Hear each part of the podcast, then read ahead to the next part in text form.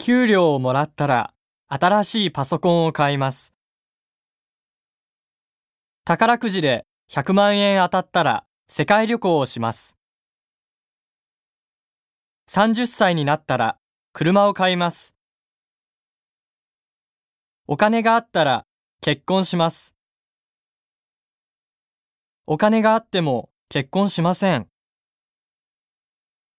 愛があったらお金がなくても結婚します。